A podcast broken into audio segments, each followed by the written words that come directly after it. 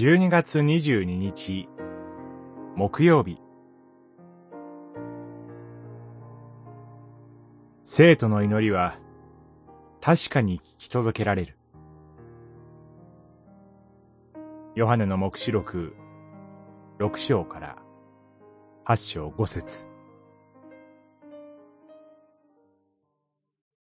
この天使に多くの香が渡された。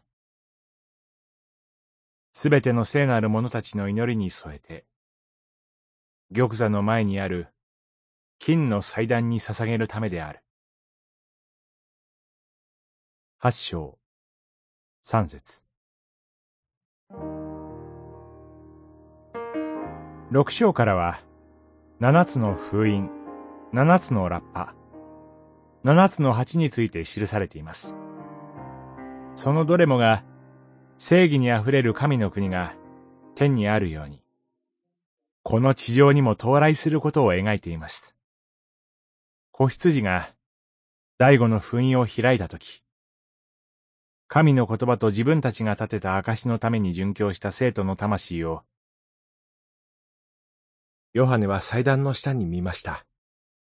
彼らは、真実で聖なる主よ。いつまで裁きを行わず、地に住む者に、私たちの血の復讐をなさらないのですかと、大声で叫びました。彼らの祈りは、聞かれないかのようです。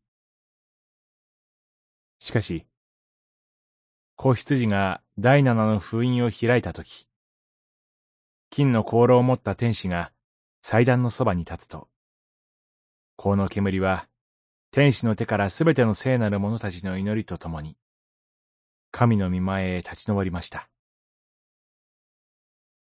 この香の煙は、地上で迫害を受けているご自身の教会のための、救い主による天上での取りなしを意味します。その取りなしによって、彼らの祈りを聞き入れられ、神は地に裁きを下されます。迫害と観難のただ中で祈る生徒たちの祈りは、救い主の取りなしをいただいて、天において確かに聞かれます。私たちの祈りも必ず聞かれます。そのことを確信して、今日も祈りを熱くする一日となりますように。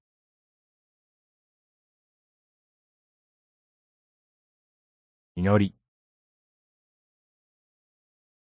主よ。